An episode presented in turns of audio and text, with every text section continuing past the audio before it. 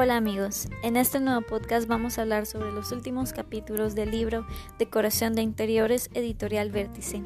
Capítulo 10. Tapicería y tejidos. ¿Qué sería de la decoración de interiores sin ellos? Una tela por su color, textura o carga visual puede lograr darle vida al estilo que estamos representando.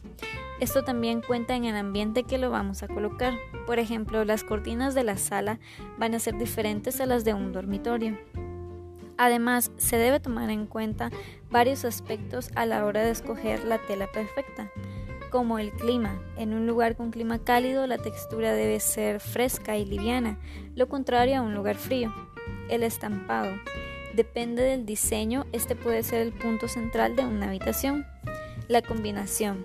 Si tenemos más elementos se debe tomar en cuenta la sincronía entre los accesorios y la tela.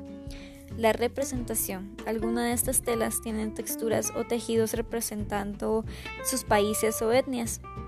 El origen, ya sea sintético o natural, esto depende del gusto del cliente. El tratamiento. Como cada producto, las telas también llevan un cuidado para que luzcan presentables y es importante que a la hora de escoger la tela sepamos las medidas que necesitamos, la confección y el tipo de instalación. Capítulo 12. Los materiales. Fundamentales en el diseño y necesarios para crear un ambiente. Le dan vida y aportan color. Cada material a escoger depende del gusto de nuestro cliente, ya sea por alguna inspiración en un diseño, por el precio, calidad, el estilo a utilizar, la función, color, forma, instalación, entre otras características. Debemos complementar materiales para los techos, ventanas, puertas, mobiliario, muros, accesorios, instalaciones en el exterior y la obra o construcción. Existen infinidad de materiales también para los acabados y revestimientos.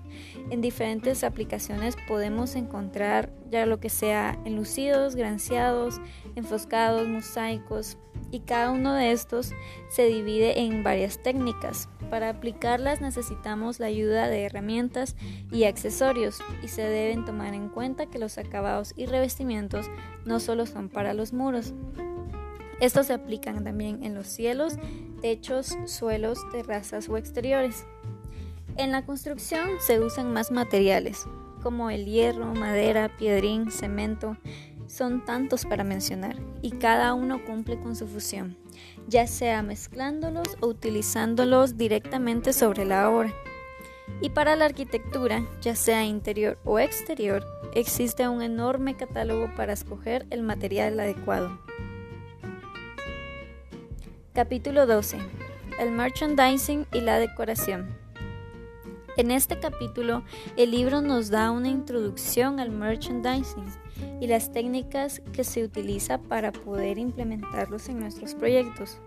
Como diseñadores estamos conscientes de que para atraer a los consumidores debemos mostrar el producto y en nuestro caso los diseños o proyectos harán el trabajo. El cliente tiene una idea y una imagen en su mente de cómo quiere que se vea su proyecto y nuestro trabajo es llevarlo a la realidad. En todo negocio, el merchandising impulsa al dueño y los trabajadores a dar la mejor calidad de sus productos, que sean novedosos e interesantes, que el cliente se sienta satisfecho tanto con el producto como el trato de parte del personal, que hablen bien del negocio y lo recomienden. Para esto debemos conocer las técnicas de venta e ir de la mano con la actualización del mundo. Un diseñador debe llamar la atención del cliente con sus propuestas, que el cliente vea cómo se va realizando su proyecto, para luego cerrar el trato y brindarle el mejor servicio respetando sus condiciones, su presupuesto y sus ideas. En la arquitectura esto lo logramos mostrando un proyecto ordenado, coherente, con sus requisitos y problemas solucionados, una buena paleta de colores, materiales acordes y mobiliario de buena calidad. Todo esto hará una buena presentación.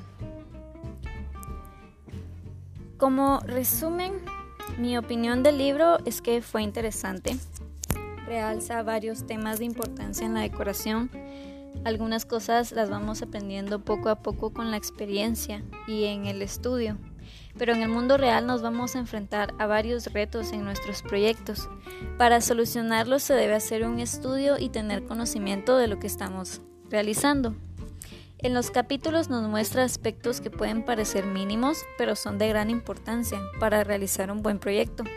Por ejemplo, contar con una buena iluminación, escoger el color ideal para un ambiente, tener siempre en cuenta el presupuesto y conocer las técnicas y actualizaciones de nuestro campo. Para terminar, el libro es el típico libro que te ayuda a saber más y así dar más. Te ayuda a seguir mejorando en la carrera.